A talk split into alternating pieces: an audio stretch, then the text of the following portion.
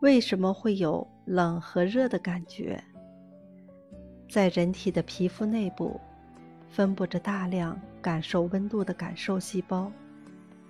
感受细胞可分为两大类，一类专门感受冷，因此它们所存在的皮肤部位就叫冷点；而另一类专门感受热，所以皮肤上也相应存在着许多热点。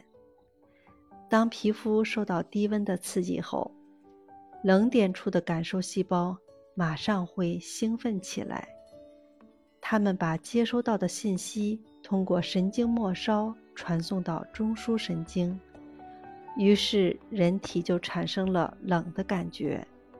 同样，皮肤受到热的刺激后，也是通过这样的过程感觉到热的。